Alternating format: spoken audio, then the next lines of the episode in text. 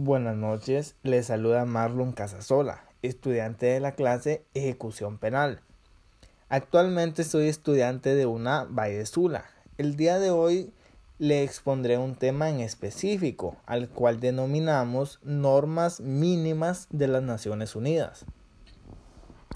Reglas mínimas para el tratamiento de los reclusos adoptadas por el primer Congreso de las Naciones Unidas sobre la prevención del delito y el tratamiento del delincuente.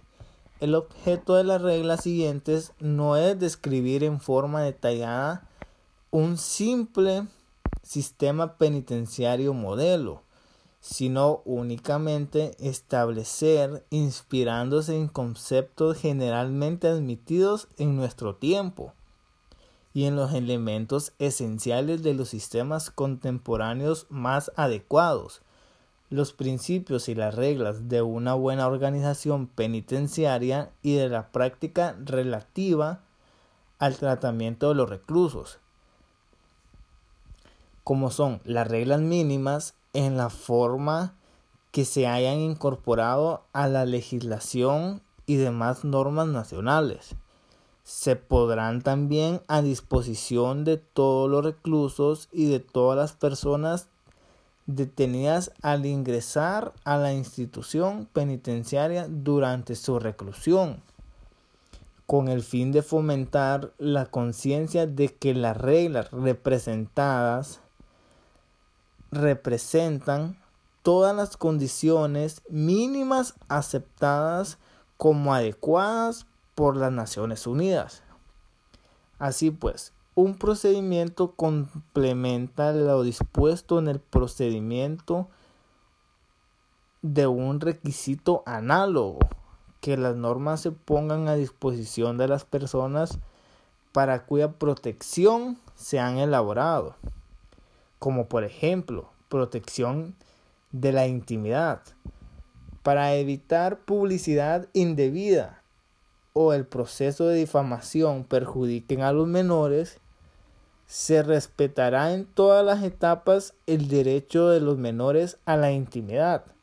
El principio no se publicará ninguna información que pueda dar lugar de un menor delincuente. Destaca la importancia de su protección del derecho de los menores a la intimidad. Los jóvenes son particularmente vulnerables a la difamación. Los estudios criminológicos sobre los procesos de difamación han suministrado pruebas de los efectos perjudiciales de diversos tipos que difaman de la individualización permanente de los jóvenes como delincuentes o como criminales.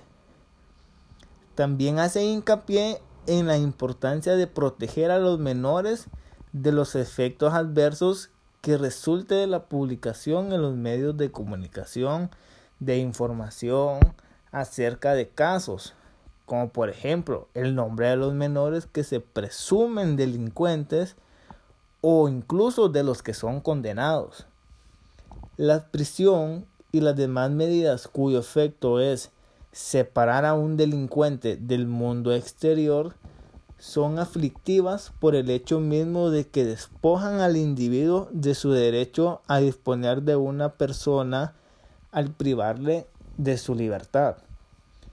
Por lo tanto, a reserva de las medidas de separación justificadas o del mantenimiento de disciplina, el sistema penitenciario no debe agravar los sufrimientos inherentes a tal situación.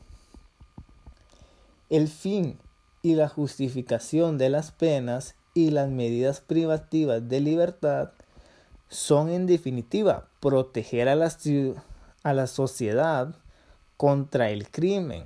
Solo se alcanzará este fin si se aprovecha el periodo de privación de libertad para lograr en lo posible que el delincuente una vez liberado no solamente quiera respetar la ley, sino promover a sus necesidades, sino también que sea capaz de hacerlo. Esto es todo por mi parte. Espero sea de mucho agrado.